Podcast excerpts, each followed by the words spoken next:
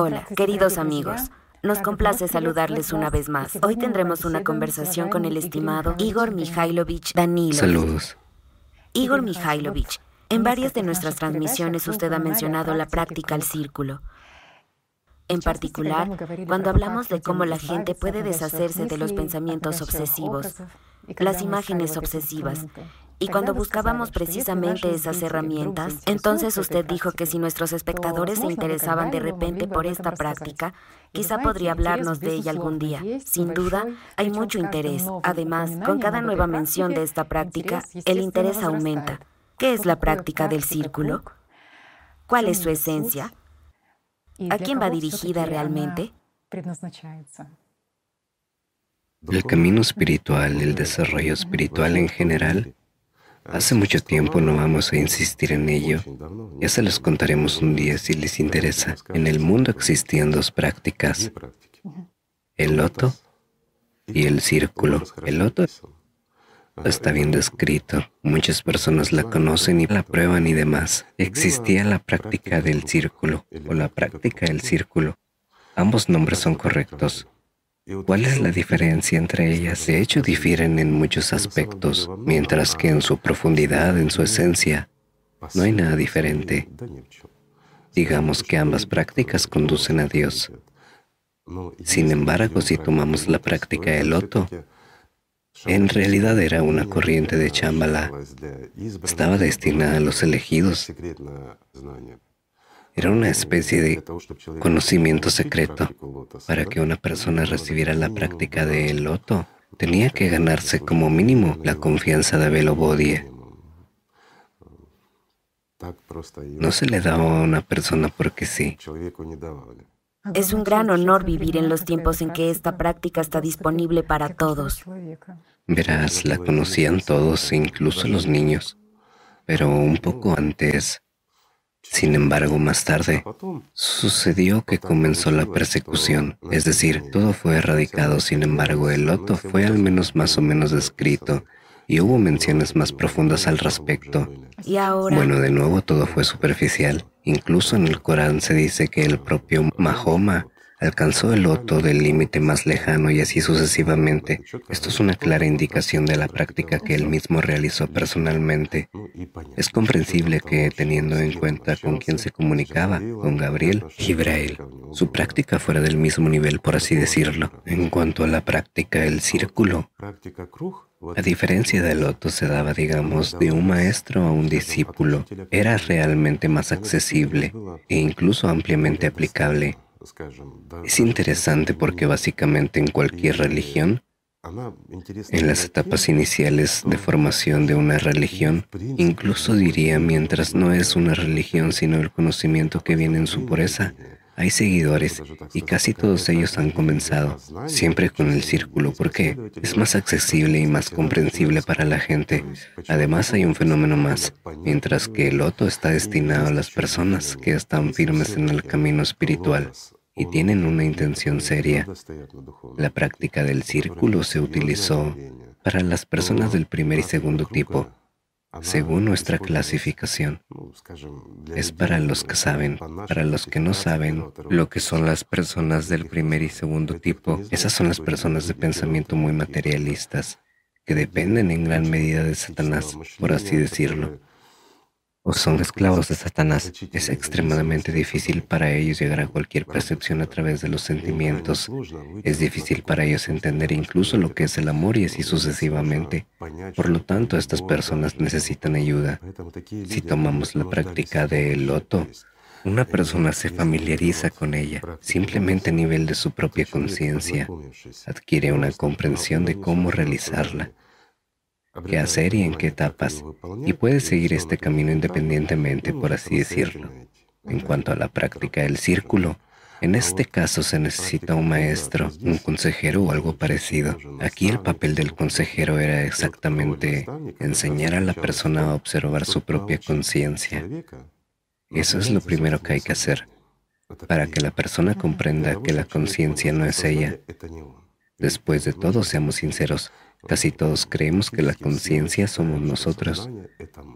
Esos pensamientos e imágenes que vienen, bueno, ya hablamos esto más de una vez, que esto es nuestro, que pensamos, creamos imágenes y somos la conciencia de hecho, ¿verdad? Mientras que en este caso toda la esencia era enseñar a uno a entender que la conciencia no eras tú, sino que esto es el mismo demonio o chaitán al que la persona debe temer y controlar. Temer a que el demonio les tienda una trampa. He aquí otro pequeño matiz, voy a divagar un poco.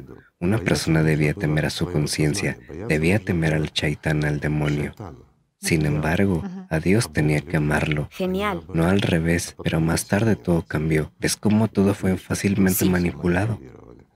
Bueno, la cuestión no es esa. Entonces, primero, un individuo debe darse cuenta de que la conciencia no es él, observarla y comprender todo eso. En segundo lugar, debería darse cuenta de que él es la personalidad, que es exactamente él quien financia con su vida tanto la conciencia primaria como la secundaria así como todas esas formas e imágenes mentales. Ya hemos hablado de esto. Solo después una persona podría comenzar un diálogo interior, por así decirlo. ¿Cierto? O bien, de hecho, tenía que aprender a amar y a dirigir ese poder al mundo espiritual hasta que obtuviera al menos alguna respuesta. Entonces, cuando una persona ya empieza a recibir al menos una mínima respuesta al amor que envía al mundo espiritual, es decir, el alma, para que quede claro, a su propia alma, y recibe una respuesta de allí, solo entonces esta persona podía empezar a realizar la práctica del círculo, mientras que antes de eso lo habían estado preparando. Ahí está la diferencia fundamental. A continuación, ¿qué más hay? ¿Cuál es otra diferencia sustancial, diría yo?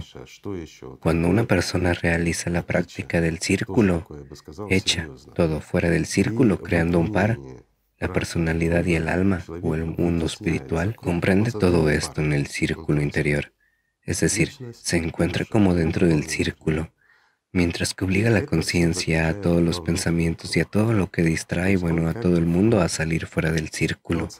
Por supuesto, al principio todo tiene lugar a nivel de la conciencia, a nivel de la imaginación. Esa es la primera etapa y más tarde incluso a nivel de la percepción de todo ello. Entonces este círculo se amplía gradualmente. Cuando más fuerte es esta conexión entre la personalidad y el alma, más cercana es la fusión, más grande es el círculo y más lejos está el demonio de la persona. Bueno, también es, digamos, un método eficiente para rechazar lo que la conciencia ofrece. No todo subrayo, sino lo que es negativo y lo que puede dañar a la persona, esas mismas imágenes y muchas otras cosas. Así es más sencillo y fácil luchar. Lo explicaré así. Las primeras etapas tienen lugar incluso en el nivel de la imaginación cuando una persona tiene la percepción del mundo espiritual a través de los sentimientos. Cuando se genera el verdadero amor, una persona como si imaginara que está en un círculo, mientras que todos esos pensamientos, los demonios están fuera del círculo y no pueden cruzar esta línea, porque la persona controla eso. Después de todo, es mucho más fácil controlar un área pequeña, ¿no es así? Mientras tanto, el que practica la observación de su propia conciencia comprende que es ilimitada. Es un universo, nuestra conciencia es capaz de expandirse de abarcar planetas y lo que sea. Sí, al nivel de la imaginación, pero aún así, mientras que en este caso hay límites, el círculo está limitado y un tercero no puede entrar allí. Solo hay un humano y el mundo espiritual.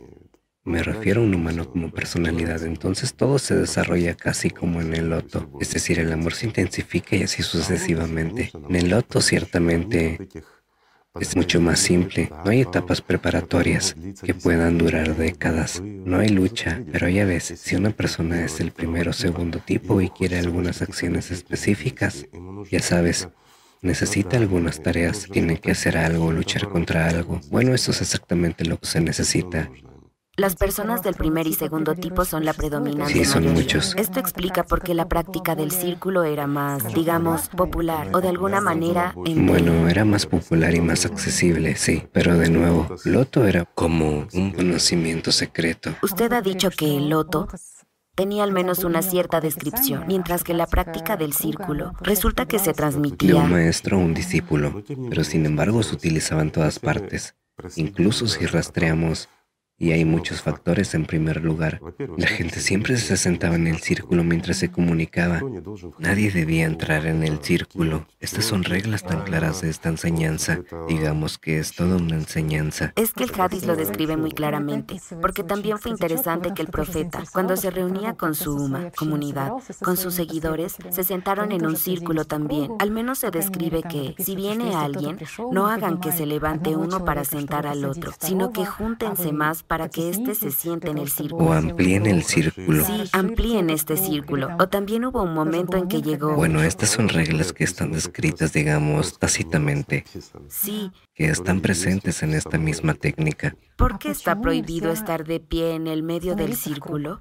Porque en el Islam también se dice claramente que Alá, a través del profeta, maldijo a la persona que se paró en el centro de este círculo. ¿Por qué es así? Sí, él maldecirá a cualquiera que se pare en el centro del círculo. Voy a hacer un paralelismo. En nuestra transmisión reciente mencionamos cómo durante las clases, cuando la gente está participando en prácticas espirituales, clases colectivas y demás, a menudo hay quienes llaman la atención, se levantan, divagan algo fuera de lugar. Sí. O empiezan a discutir, a demostrar algo completamente fuera del tema de la conversación. ¿Para qué hace eso una persona? Para llamar la atención. Es decir, de este modo desestabiliza todo el grupo. Por ejemplo, un grupo está, digamos, en catarsis, se está llevando a cabo una autopurificación, están aprendiendo cómo funciona la conciencia, qué trucos de Satanás llegan a experimentar, cómo alejarse de ellos, que deben detenerse a tiempo y cómo. Pero aquí una persona se levanta y comienza a divagar sobre cualquier cosa que surja o incluso digamos sobre un tema, pero en otra dirección. Esto sucede durante casi todas las clases una y otra vez. Como se dice, otra vez los mismos salen a la escena, ¿sí? Por regla general, alguien provoca y un par de personas lo recogen. Entonces todo el grupo sufre por ello. En otras palabras, el grupo gasta su propia vida, energía y tiempo para demostrar algo a estos egoístas que no han venido por el conocimiento espiritual, sino para tomar su atención y para tomar la vida de estas personas. Ellos no entienden y no saben eso. Interiormente van a las clases espirituales si quieren algo, ya sea para familiarizarse con ello o aprender algo nuevo. Pero el chaitán los envía precisamente para quitarles la vida a los que quieren ganarla. Ya ves, por eso el que entra en el círculo se lleva la atención de toda la gente.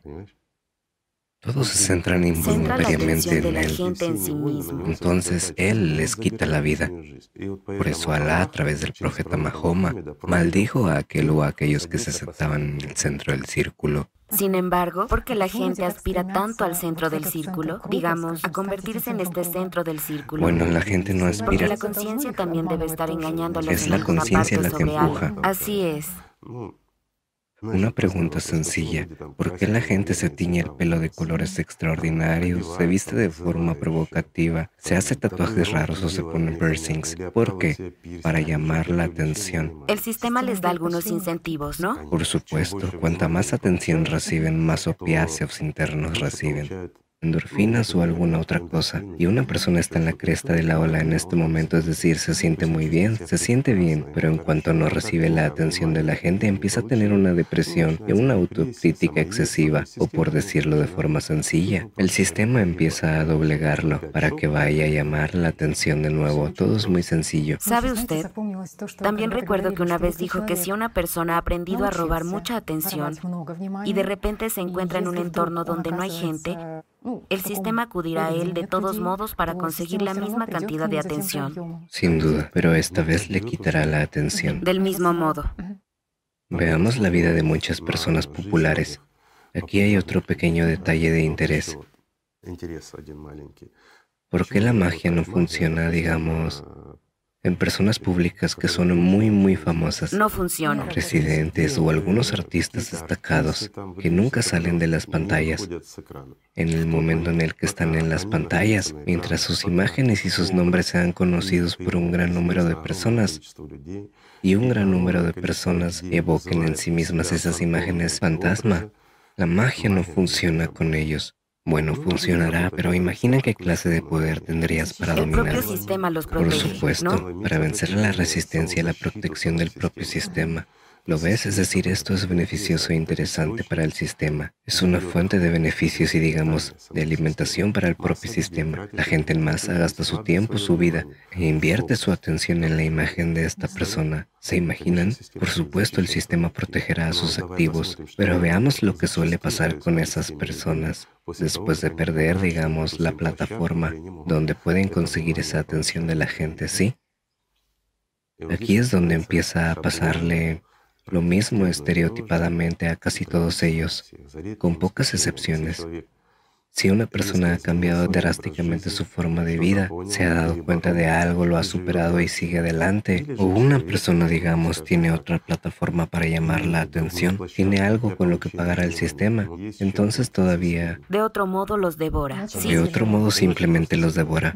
Como he dicho, cualquiera y todos pueden rastrearlo todo. Igor Mikhailovich, pero resumimos la práctica del círculo. Tiene sus etapas. Lo primero que una persona se da cuenta es que no es la conciencia. En segundo lugar, se da cuenta de que es la personalidad. Y en tercer lugar, entra en contacto con, crea un par con su alma. Por así decirlo, este mismo punto. Lo que también es interesante es que uno puede salir del círculo. Correcto. Entonces la práctica del círculo se representa con el signo de un punto dentro de un círculo. ¿Lo ves? En otras palabras, es una entidad única los dos se convierten en uno. Cuando se produce la fusión de la personalidad con el alma, la persona se convierte en un ángel, es decir, en un punto. Entonces, habiéndose convertido en un ángel, habiendo ganado la vida eterna, una persona deja el círculo, sale de él. Y tales personas fueron descritas como el que salió del círculo. ¿De acuerdo? En particular, Al-Jalá dijo sobre el profeta que era Aram, el que salió del círculo. Salió del círculo, sí.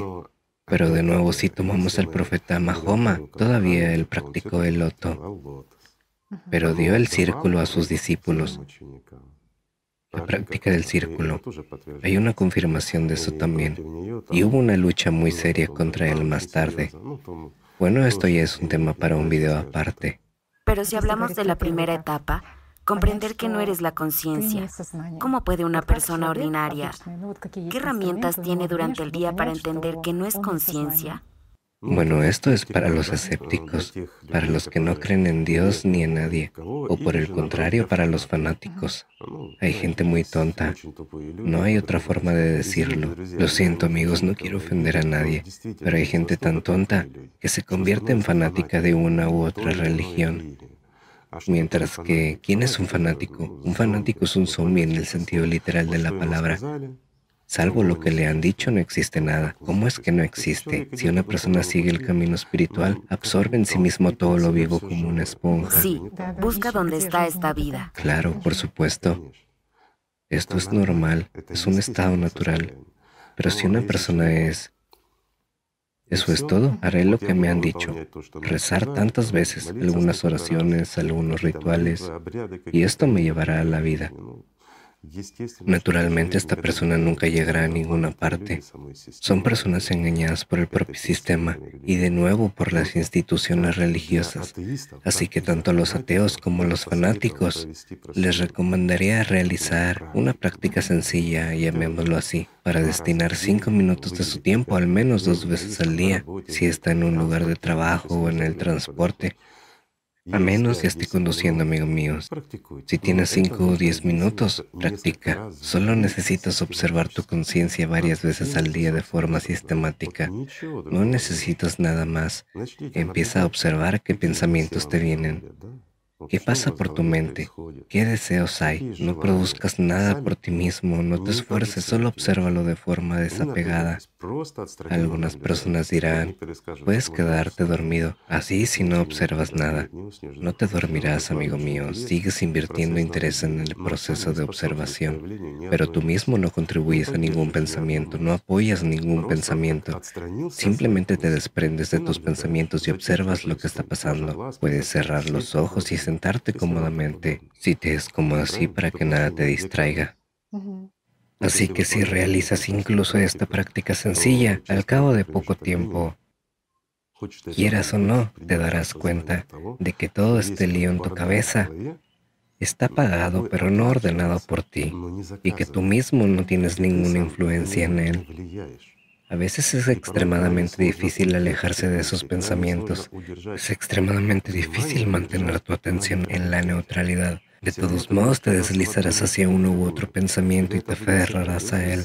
Así que en este punto, incluso a través de las prácticas sencillas, la gente llega a comprender que está manipulada, que es arrastrada a una u otra imagen que está siendo forzada a hablar de ello, mientras que, de hecho, el 90% de los casos o incluso más hasta no tiene nada que ver con su vida real hoy aquí. ¿Lo ven? Es decir, todo es fantasía, así como todo lo que hay alrededor. También hay otra pregunta. Igor Mikhailovich, muchas personas tienen miedo incluso de entrar en contacto con la experiencia de las prácticas espirituales porque tienen miedo de perder su individualidad. Y usted dijo que la segunda etapa es que una persona debe comprender quién es. Que él es la personalidad. Quién es como personalidad. La cuestión de la individualidad. Recuerdo muy bien que usted nos dijo cuántas veces al día una persona no es ella misma. Porque está la conciencia primaria. La conciencia secundaria así como este cerebro reptiliano y una persona como personalidad. ¿Quién eres tú cada minuto del día? Bien, espere. Consideremos que hay una legión de yoes en una conciencia secundaria. Después de todo, forma muchas variantes de una misma persona. Los actores. Por supuesto, como usted dice, los actores. Y ellos imponen este papel a la personalidad. Una persona como personalidad se identifica con este actor, con esta imagen que se le impone. No entiende, en alguna parte siente, en alguna parte entiende que algo está mal, pero sin embargo el propio sistema la carga tanto de problemas que simplemente no vive. Existe, es como una biomáquina que hace una u otra cosa, ¿entiendes? Aquí la propia conciencia ya es como un programador. Simplemente abruma a la persona con problemas, ¿no es así? Amigos míos, obsérvense ustedes mismos. ¿Por qué es así? Tú dices, ¿cuántas veces al día? Lo diré más sencillo. Toda la vida la gente vive así sin darse cuenta de que no es, digamos, ese producto del sistema que se le impone. Bueno, en realidad son hábitos impuestos el carácter, todo lo demás, es totalmente impuesto, es decir, el sistema debido a estos estereotipos que impone una persona puede manipularla fácilmente. Bueno, cada uno tiene su propia cuerda. Yo compararía esto con, ya sabes, un muñeco con cuerdas atadas al pie y a la mano. El sistema tira y ese es nuestro carácter. Y esos son nuestros hábitos. De nuevo, literalmente, como este muñeco, nos volvemos fácilmente controlables por el propio sistema para que un humano llegue a ser realmente libre, porque solo a través del amor se puede ganar la vida eterna. Digamos que solo un humano libre puede producir amor cualitativamente y tan profundamente como para recibir una respuesta, es decir, para restablecer un diálogo con el mundo espiritual. Después de todo, el diablo no le permitirá hacer eso. Y aquí es todo muy simple, de hecho. Una persona debe deshacerse de la esclavitud, alejarse de Satanás y ponerse del lado de Dios. Esta es la única manera de ganar la vida. Simplemente no hay otra manera. Por lo tanto, había prácticas que ayudaban. ¿Lo ves? Hay una manera rápida y buena. Esta es la práctica del loto. También hay una práctica para la gente a la cual es difícil entender que existe incluso el mundo espiritual. Incluso es difícil para ellos entender que no son la conciencia, que la conciencia no es su herramienta, una vez usted dijo que la práctica del loto es pura porque no hay imágenes en ella. No se puede construir magia en ella. No. se puede construir nada sobre ella. Mientras que la práctica del círculo es para las personas, digamos, que están más cerca del apego a la conciencia, de la magia. Entonces surge la siguiente pregunta. Resulta que allí hay imágenes. Ciertamente. Entonces, ¿existe el riesgo de que esta práctica se distorsione? hay en la práctica del círculo. Una persona puede volverse mucho más rápido hacia la magia, es decir, es más vulnerable. Pero de nuevo todo esto depende de la persona, de lo firme que sea, de lo mucho que esté luchando, porque también hay que entender que cuando te resistes al sistema, no profundizas en el amor como en la práctica del loto. Te resistes y a través de esta resistencia además produces amor, como alejando sus demonios de ti mismo, creando así un círculo. Primero los ves. Segundo, te distraes. Tercero, te resistes. Mantienes la pureza de este círculo. Además, tienes que generar amor, enviarlo al mundo espiritual, ¿no es así? Así que mira lo ocupado que estás. Tareas. Sí, es multitarea. Y de nuevo, debido a la estrecha cooperación, digamos, con el propio sistema en la primera etapa. Esto a menudo conduce al despertar de las habilidades mágicas en las personas, o el sistema encuentra un punto débil y simplemente saca a una persona del círculo. Esas cosas también ocurren.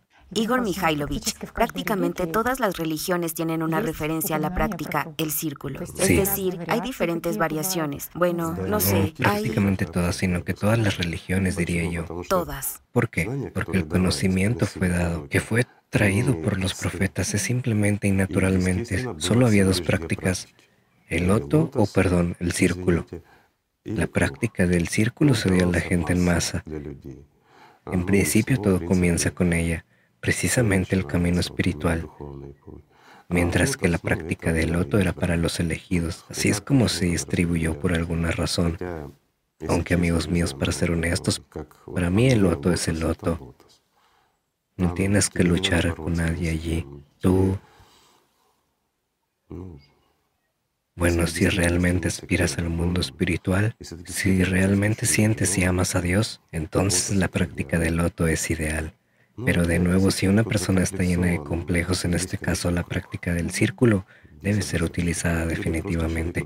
O simplemente explicar a una persona cómo puede entrar, digamos, en estos estados alterados, como dicen algunos, para al menos romper un poco con la conciencia, para aprender aunque sea algo, algunas prácticas meditativas sin mencionar las espirituales. Por supuesto que se necesita alguna herramienta sencilla y comprensible. Pero es interesante que si tomamos ese mismo sufismo, entonces resulta que ellos probablemente empezaron desde la práctica el círculo, porque hay esta práctica de torbellino, esta práctica meditativa de torbellino. Hay muchos ese mismo Al-Jalá, que dijo que el profeta Esaram solo salió del círculo, él describe muy claramente, cuando me estaba preparando para la conversación, él describe muy claramente el círculo con el punto. Escribe que hay un punto en el centro de este círculo. y dice que este punto es la verdad. Sí, en el cristianismo también se dice, y lo mencionamos en una de las transmisiones. En el video El Círculo de la Vida, que existió Abba Doroteus, que dijo que el centro es Dios mismo. y el hecho de que de nuevo, ¿por qué denota a Dios? ¿Y por qué denota a un ser humano que ha alcanzado la fusión, es decir, la unidad? Los santos aspiran al centro del círculo. Así lo describían en el cristianismo. Sí, así que la práctica del círculo dejó una marca en todas las religiones. Digámoslo de forma sencilla, en el cristianismo es el ritual de caminar alrededor de los edificios, ¿sí? En el Islam, ¿qué hacen al realizar el Hajj? Parece que las religiones son diferentes, pero ¿por qué todos realizan Porque este Dios es uno, ¿entiendes? Lo diré simple. Las religiones se diferencian solo en las carteras de sus dueños. Disculpen amigos, pero es verdad. Todo lo demás es exactamente lo mismo. Dios es uno, el amor de Dios es uno. Hay dos caminos para alcanzarlo. Bueno, el tercer camino es cuando una persona lo hace espontáneamente. Sí también sucede, ¿verdad? Pero de todos modos, mires por donde lo mires, ¿puede una persona alcanzarlo simplemente a través de las prácticas de oración? No sé, a través de solo producir amor y sin la práctica de loto, sin nada. Sí puede. Es más complicado, es más difícil, pero cuando el camino está definido y cuando realmente ama a Dios, llegará a Él de todos modos, ¿verdad? Igor Mikhailovich. Si ahora consideramos el tema de caminar en circunvalación alrededor de santuarios, altares y templos, todas las religiones siempre comenzaron como enseñanzas, todas comenzaron con el caminar en el sentido de las agujas del reloj. Sí. No podía ser de otra manera. Simplemente cuando el interés cambió de lo espiritual a lo material, cuando apareció, digamos, un dueño en una comunidad que estaba interesado en convertir una sociedad libre que seguía en el camino espiritual en una religión creando esclavos y subordinados. Llamemos a las cosas por su nombre, ¿no es así? Porque cuando una persona persigue el poder, lo usurpa, digamos, en una comunidad religiosa, y ya está, esta comunidad se convierte en una religión. Entonces todo cambia inmediatamente y la gente empieza a ir en una dirección diferente y los lleva a una dirección diferente. Digámoslo de forma sencilla, el profeta Mahoma ordenó claramente seguir sus pasos, ¿verdad? Hacer lo que él hizo. Advirtió que habría quienes inmediatamente comenzarían a distorsionar la enseñanza que él trajo. Pues bien, compañeros musulmanes, confirmarán o dejarán refutar mis palabras si no es así. ¿Cómo caminaba el profeta Mahoma mientras realizaba el Hajj? De la misma manera que los que lo hicieron antes que él. Así es. En el sentido de las agujas del reloj. Pero más tarde hubo una califa como Umar que obligó a toda la Uma comunidad a caminar en otra dirección en contra del propio profeta. No entraré en detalles. Si la gente está interesada, podemos hacer un video sobre este tema y discutir el por qué. ¿Qué pasó y cómo? Me gustaría hacer una pregunta a aquellos que tienen inteligencia y disfrutan comparando, por así decirlo, buscando la verdad. Amigos, respondan a la pregunta, por favor. ¿Qué tienen en común el califa Umar y el llamado apóstol Pablo? Me refiero al califa Umar en el Islam y al Pablo en el cristianismo. Tómenlo, estudienlo, estudienlo de verdad.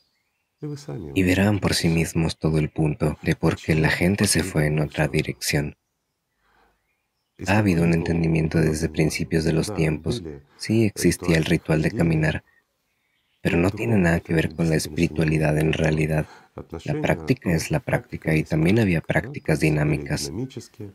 Acabas de mencionar a los sufis. El torbellino. Es una práctica dinámica. Para que quede más claro, los primeros sufis giraban en el sentido de las agujas del reloj y en cuanto se convirtió en una rama de la religión empezaron a girar en otra dirección. Algunos también tenían su propio interés en eso. Sí, también empezaron como iguales, pero luego se construyó una jerarquía. Empezaron como iguales. ¿Por qué se retiraron? Una pregunta sencilla. ¿Por qué se separaron y se retiraron al desierto? Precisamente cuando el califa Umar, digámoslo con cuidado, recopiló el Corán sí, como uno solo. Como uno solo. Esa gente no aceptó muchas cosas porque recordaban al profeta y lo honraban y lo amaban. Así que se replegaron. Eran gente muy inteligente, conservaban el amor de Alá y la devoción al profeta Mahoma. Su comunidad era considerada como un poco loca. Sí, una especie de tipos extraños, raros. Llamémosla las cosas por su nombre, se comportaban de forma un poco extraña. No reconocían ningún manuscrito, transmitían el conocimiento de una persona a otra. Y su conocimiento se basaba en la práctica del círculo. Eso es interesante. De nuevo realizaban meditaciones dinámicas. Sí. La meditación dinámica, cuando giran, lleva a una persona exactamente a un punto en el que empieza a sentir como personalidad. Hay una separación distinta, en otras palabras, la persona siente la conciencia primaria y secundaria y se siente a sí misma como personalidad, así todo cae en su lugar. No lo recomiendo, no es adecuado para todos. Una persona cuyo aparato vestibular es realmente bueno puede practicar incluso de esta manera. Entonces, ¿qué sentido tiene ese ritual de caminar? Había un lugar sagrado, ¿de acuerdo? O tomémoslo como una imagen de un lugar sagrado, por así decirlo, y la gente caminaba alrededor de este. Era un movimiento simbólico. ¿Hacia qué lado gira la gente para lo espiritual? Hacia el lado derecho. ¿Por qué? Porque en todas las religiones siempre se ha dicho, a tu lado derecho hay un ángel y a tu lado izquierdo hay un diablo. Así que te vuelves con el ángel, con lo que es santo hacia lo que es santo. Lo veneras. Sí, más tarde la realización de los ritos mágicos, la conmemoración de los muertos, La magia de guerra. la magia de guerra, Exactamente. todo se hacía por encima del hombro izquierdo. Es decir, todo iba a contracorriente, ¿no es Sí, cierto? exactamente. Esa es la respuesta. Tomemos un ejemplo sencillo. Ni siquiera tenemos que ir muy lejos. Tomemos el cristianismo ortodoxo. En el cristianismo ortodoxo, hasta hace poco, digamos, Bueno, sí, el siglo XVII. sí caminaban en el sentido de las agujas del El reloj. patriarca Nikon. Exactamente, el patriarca Nikon, el revolucionario que introdujo Una reforma de la iglesia. Así es, obligó a todos a caminar, no en el sentido de las agujas del reloj, sino en el sentido contrario. ¿Qué quería realmente este patriarca? ¿Por qué se esforzó? Se esforzó por conquistar Estambul, ¿no es así? Sí, tenía un motivo político. Junto con el zar Alexei Mikhailovich. Por supuesto, Nikon quería convertirse no en un patriarca ordinario, sino en el ecuménico, básicamente, el más santo, el más rico y el más poderoso, eso es lo que él pretendía. Entonces, cuando los griegos también le explicaron cuál era el significado de todo esto, inmediatamente cambió todo, ¿no Es es que en ese momento había una gran resistencia de la gente, los viejos creyentes. Se trajo una nueva literatura de Venecia y Florencia sobre cómo debían celebrarse esos servicios religiosos, pero la gente comparó y se dio cuenta de que no. Por supuesto, hubo sustituciones. Esta literatura no era necesaria. Entonces hubo una persecución muy severa contra ellos, con torturas brutales. Los mataban, los torturaban y los mataban. Así que, amigos míos, imagínense una organización religiosa que se supone que cuida del alma y conduce al amor. Esto se basa en realidad en las enseñanzas de Jesucristo, donde dijo, si te dan una bofetada en la mejilla izquierda, dales la derecha. Sus enseñanzas se basaban en la tranquilidad y en la negación de todo lo malo y lo malvado. Él era un ejemplo, ¿no es así? Cuando la gente lo torturó y crucificó, Él los preservó, no destruyó. Mostró paciencia y perdón. Sin embargo, esos seguidores se destruyeron entre sí por mero ritualismo o por realizar algunas acciones de una u otra manera. ¿Por qué? Por el simple simbolismo. No es simple simbolismo, es magia, verdadera magia. Tú misma lo has dicho, magia de guerra, otra magia. He aquí un ejemplo sencillo. Cuando las personas van en el sentido de las agujas del reloj, están evolucionando espiritualmente de adentro hacia afuera. Pero cuando van en el sentido contrario de las agujas del reloj es veneración de la muerte. De afuera hacia adentro, sí. Es decir, parece que si tomamos lo espiritual va hacia adentro y así sucesivamente. Pero esto se refiere al universo material, amigos. Todo es diferente en este caso. Permítame darles un ejemplo sencillo para entenderlo. Tomemos una partícula elemental. Mientras esté en estado de partícula, su giro o rotaciones es contrario a las agujas del reloj. En cuanto pasa al estado de onda o energía, su giro se convierte en el sentido de las agujas del reloj, es decir, su rotación es en el sentido de las agujas del reloj. Cambia inmediatamente. Esta es una respuesta sencilla para ustedes, amigos. Piensen cuál es el punto. ¿No lo sabían en el pasado? Lo sabían. Lo ven porque le prestaron mucha atención a eso y mataron gente por eso a los que se resistieron y mostraron que Jesucristo hizo esto, o el profeta Mahoma hizo aquello. ¿Cuántas personas fueron asesinadas? Disculpe, tan pronto como el profeta Mahoma se fue, ¿qué comenzó? Incluso hacia sus allegados. ¿Qué hizo esa gente que estaba cerca de él? Porque para fortalecer la fe, para fortalecer la fe o para establecer la religión una controlada y domesticada con el caos. Entonces, ¿a quién servían? ¿A Alá o al Chaitán? Esa es la respuesta.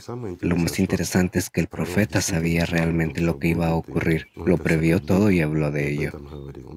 Incluso advirtió a su hija Fátima que iba a ocurrir. Igor Mikhailovich, ¿por qué él, digamos, sabiendo que habían ciertas personas en su círculo que iban a distorsionar la verdad, al igual que Jesús, el profeta vio todo muy bien y comprendió la esencia de todos perfectamente? Bueno, él llamaba las, llamaba cosas, las por su cosas nombre, por su sí. nombre. Pero, ¿por qué no lo evitó? ¿Por qué no los expulsó? Sí, no expulsó No a esa expulsó a gente. los que más tarde alterarían la enseñanza, Sí. que comerciarían con su nombre, que matarían a sus verdaderos discípulos después. Después de todo, ellos lo sabían. Jesús lo sabía y el profeta Mahoma lo sabía, pero no lo hicieron. Así que mucha gente puede venir con esa pregunta. ¿Cómo es posible? Más aún cuando lo sabían, podían haberse deshecho de ellos y eso es Es todo. lógico. Amigos míos, hay una cierta ley que ellos conocían. Por ejemplo, hay un colectivo y aquí en el colectivo siempre hay un director de orquesta. Es decir, está aquel a quien más presiona el sistema, El 1%. el eslabón más débil, incluso una persona. Si Jesús hubiera eliminado, digamos, al mismo Pedro, Pablo no estaba cerca de él. Si hubiese eliminado al mismo Pedro, si el profeta Mahoma hubiese eliminado al mismo Umar, habría otros. El sistema haría todo lo posible para esclavizar a alguien más cercano a ellos. Sabiendo y comprendiendo esto, simplemente hicieron la vista gorda. ¿Cómo podían hacer la vista gorda? ¿Cuántas veces regañó el profeta a ese Umar en público delante de todos? ¿Cuántas veces regañó Jesucristo a ese mismo Pedro? Lo llamó piedra. Disculpen. Un kifa, piedra. Es kifa de todos modos. Y de repente se convirtió en Pedro, ¿sí? El que dudaba, sí. Correcto. Bueno, echemos un vistazo. ¿Quién construyó la religión? Porque la misma María, perdón, es Me refiero a María Magdalena. Es el amor de Cristo. Es la que amó a Cristo mismo y Cristo la amó. Fue llamada tanto prostituta como ramera. Prostituta. Después de todo, Pedro fue el primero que empezó. Fue literalmente abolida hace poco, pero la gente ni siquiera sabe que fue abolida. Fue activo, pero luego fue abolida. Pero, de todos modos, está fijado en la conciencia. Mientras tanto, ya han pasado dos mil años, por así decirlo. Suponía una gran amenaza para Por ellos. supuesto, ciertamente. Así que dejaron que la situación siguiera como estaba, porque sabían que ya estaban condenados, ¿sí? Así que sabían que ya estaban condenados espiritualmente Entendían perfectamente cómo funciona el para sistema. proteger a los demás. Conocían los juegos del Chaitán. Tienes razón al decir, para proteger a los demás, porque hubo gente que no sirvió al Chaitán, que escapó de sus garras. Hubo quienes jugaron con él, ¿sabes a qué me refiero? Intentaron sentarse en dos sillas, acudieron a los grandes en busca de magia. Eso es obvio. Y lo sabían. Sabían que si lo echaban, el sistema lo aplastaría y se llevaría la vida de una de las buenas personas. Vaya, Bueno, todo es muy sencillo. El hecho de que tanto las enseñanzas de Jesucristo como las del profeta Mahoma estaban condenadas a convertirse en una religión. Bueno, ambos lo sabían, ambos hablaban de ello. El profeta Mahoma hablaba de ello abiertamente. Bueno, es conocido, pero sin embargo el profeta Mahoma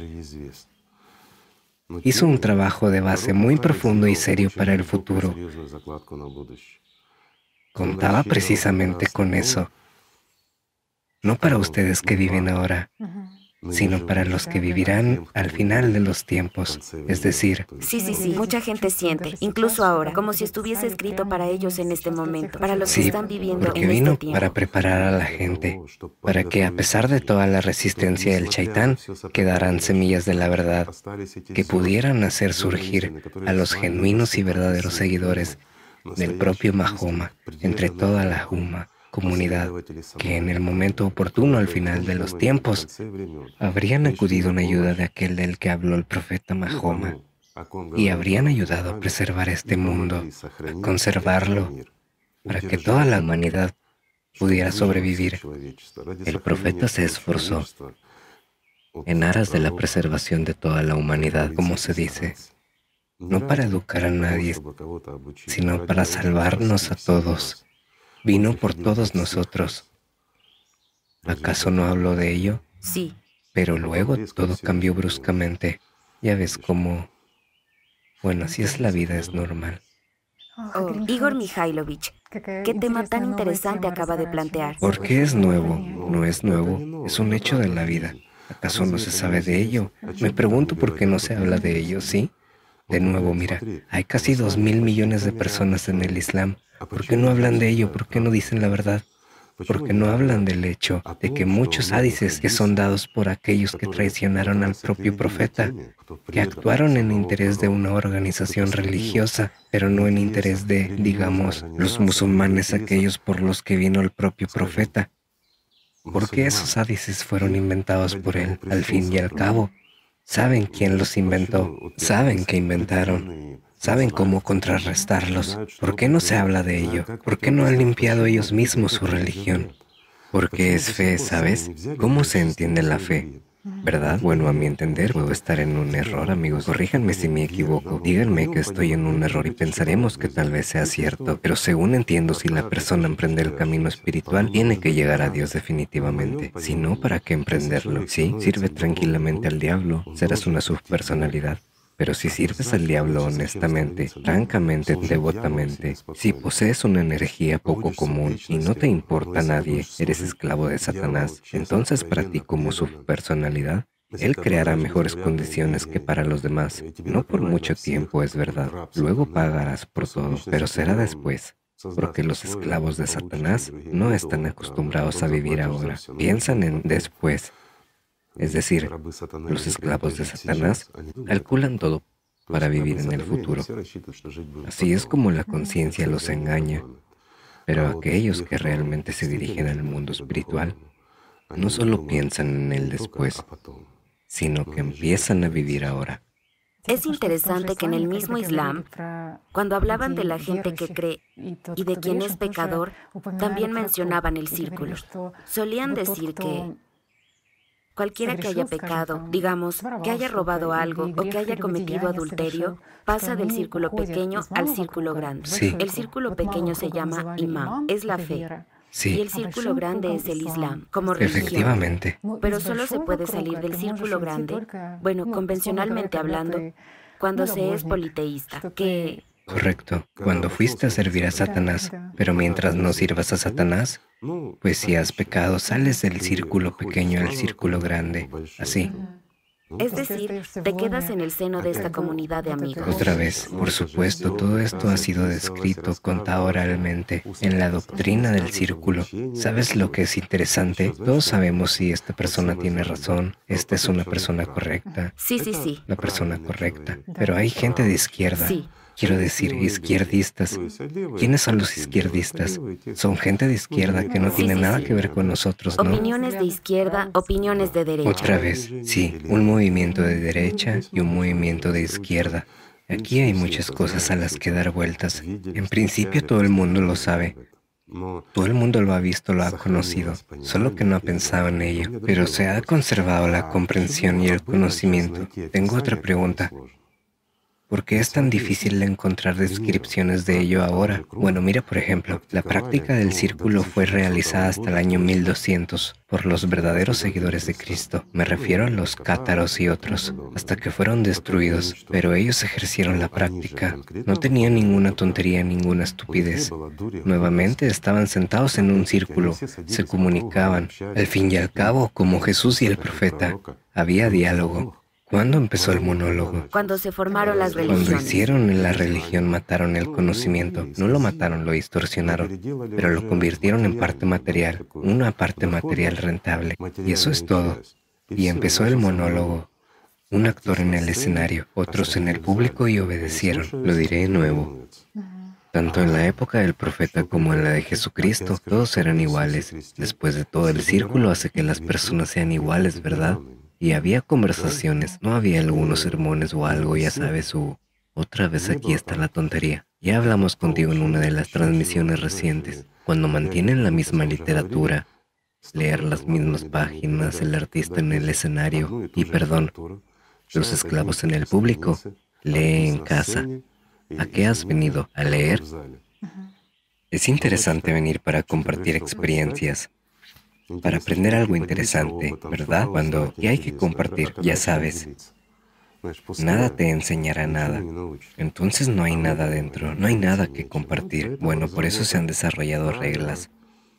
La gente se reúne y lo más importante, ¿para qué se reúnen? Para pagar impuestos, ya sabes, para compartir los ingresos. ¿Quién en el Islam introdujo los impuestos? Ya sabes, la recaudación de fondos. Eso no ocurrió bajo el profeta. Esto también. Ya hemos mencionado este nombre hoy. Sí, la misma persona odiosa. ¿Quién lo introdujo en el cristianismo? De nuevo, la misma personalidad odiosa, ¿sí? Bueno, me refiero al cristianismo. Creo que ya estamos empezando a responder a su pregunta a la audiencia. Tienes razón. Deja que la gente lo encuentre por sí misma. Compare. Sí, que compare si está interesada, si realmente quieren saber la verdad, si realmente se esfuerzan por algo, al menos por saber, ya saben, cómo y qué pasó en realidad y por qué. Porque hasta que no lo veas por ti mismo, hasta que no lo descubras por ti mismo, no entenderás si estás realmente interesado en algo y no solo en pasar el tiempo, ¿verdad? Lo que también es interesante es que Al-Jalá, al describir el círculo, la práctica del círculo, dijo que el círculo en sí no se manifiesta. Y puedes reconocerlo por la fragancia que emite. Por supuesto. Si no fuera por la fragancia de este círculo, la caravana que va al círculo no lo reconocería. Que no hay una puerta por la que se pueda llegar, solo a través del punto en el centro del círculo. ¿Qué es la verdad? A través, del, amor. A través del amor. Correcto, porque estás creando desde el interior hacia el exterior. Cuando se crea un par, una personalidad y un alma, el círculo va desde el interior hacia el exterior. Por eso puedes crearla precisamente cuando tienes el poder.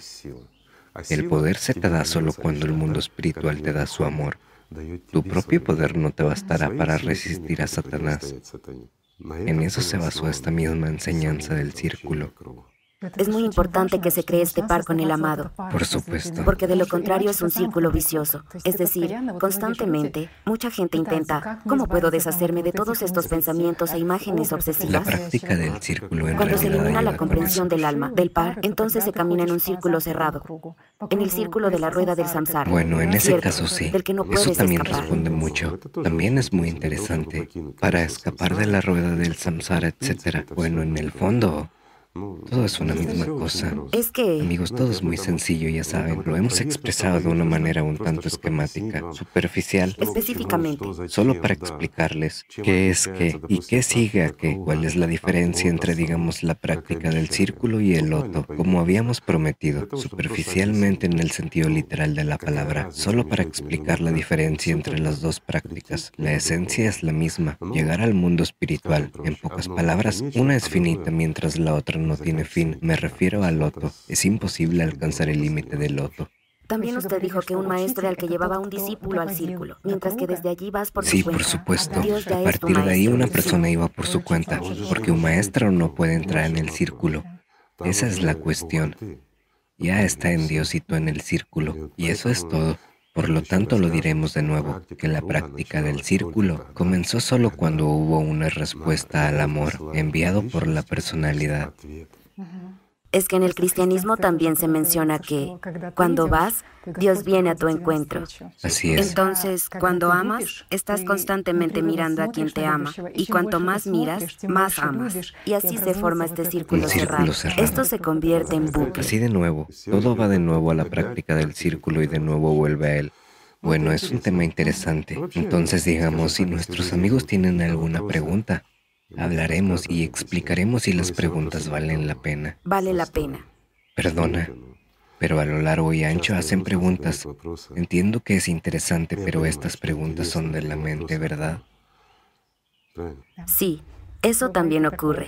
Sin duda. Ya sabes, si gastas tu vida, entonces gástala para que otra persona gane vida, ¿verdad? Ese es el verdadero propósito y la misión en la Por vida supuesto, de cada ciertamente, persona. pero responder a las preguntas de la mente, ya sabes, porque una montaña es delgada en la parte superior y ancha en la parte inferior. Bueno, esto es ridículo. Así que, amigos míos, apreciemos la vida de los demás, cuidémonos unos a otros y empecemos con una cosa sencilla, simplemente amarnos. Muchas gracias, Igor Mikhailovich, por este video. Gracias. Muchas gracias. Gracias amigos, gracias por estar con nosotros. Gracias.